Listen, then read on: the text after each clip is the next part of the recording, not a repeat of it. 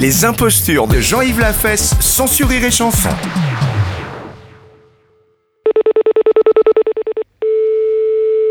Pardon, oui, j'écoute. Allô Oui, Oui, bonjour monsieur. Euh, c'est bien la gendarmerie euh, du Seine oui, Oui, bonjour, je vous parle tout doucement. Je suis le professeur de la place du Muséum d'histoire naturelle euh, d'Uzerche. oui. Nous vous appelons parce que nous avons la visite dans l'auditorium aujourd'hui en conférence du professeur Robert Ledoux, le célèbre zoologue. euh, Je ne sais pas si vous le connaissez. Oui, j'ai entendu parler. Comment J'ai entendu parler, je dis. Ah oui, d'accord. ok, euh, Bon, je parle tout doucement hein, parce qu'il y a 700 euh, scientifiques et toute la presse spécialisée, donc euh, tout le monde est rassemblé dans l'auditorium. Oui, Je vais vous faire basculer, si vous le permettez, euh, donc avec euh, le professeur Ledoux, qui commence tout de suite son exposé. Aujourd'hui, il va parler de la gendarmerie, justement. hein.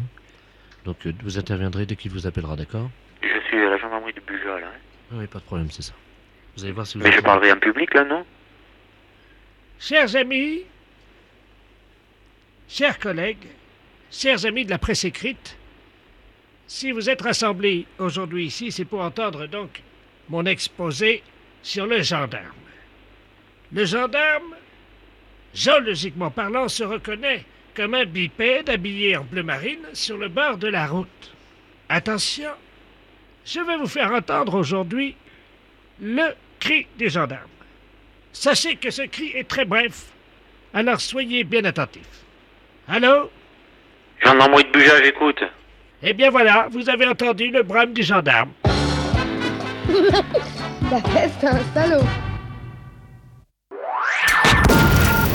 Les impostures de Jean-Yves Lafesse, sans sourire et chanson.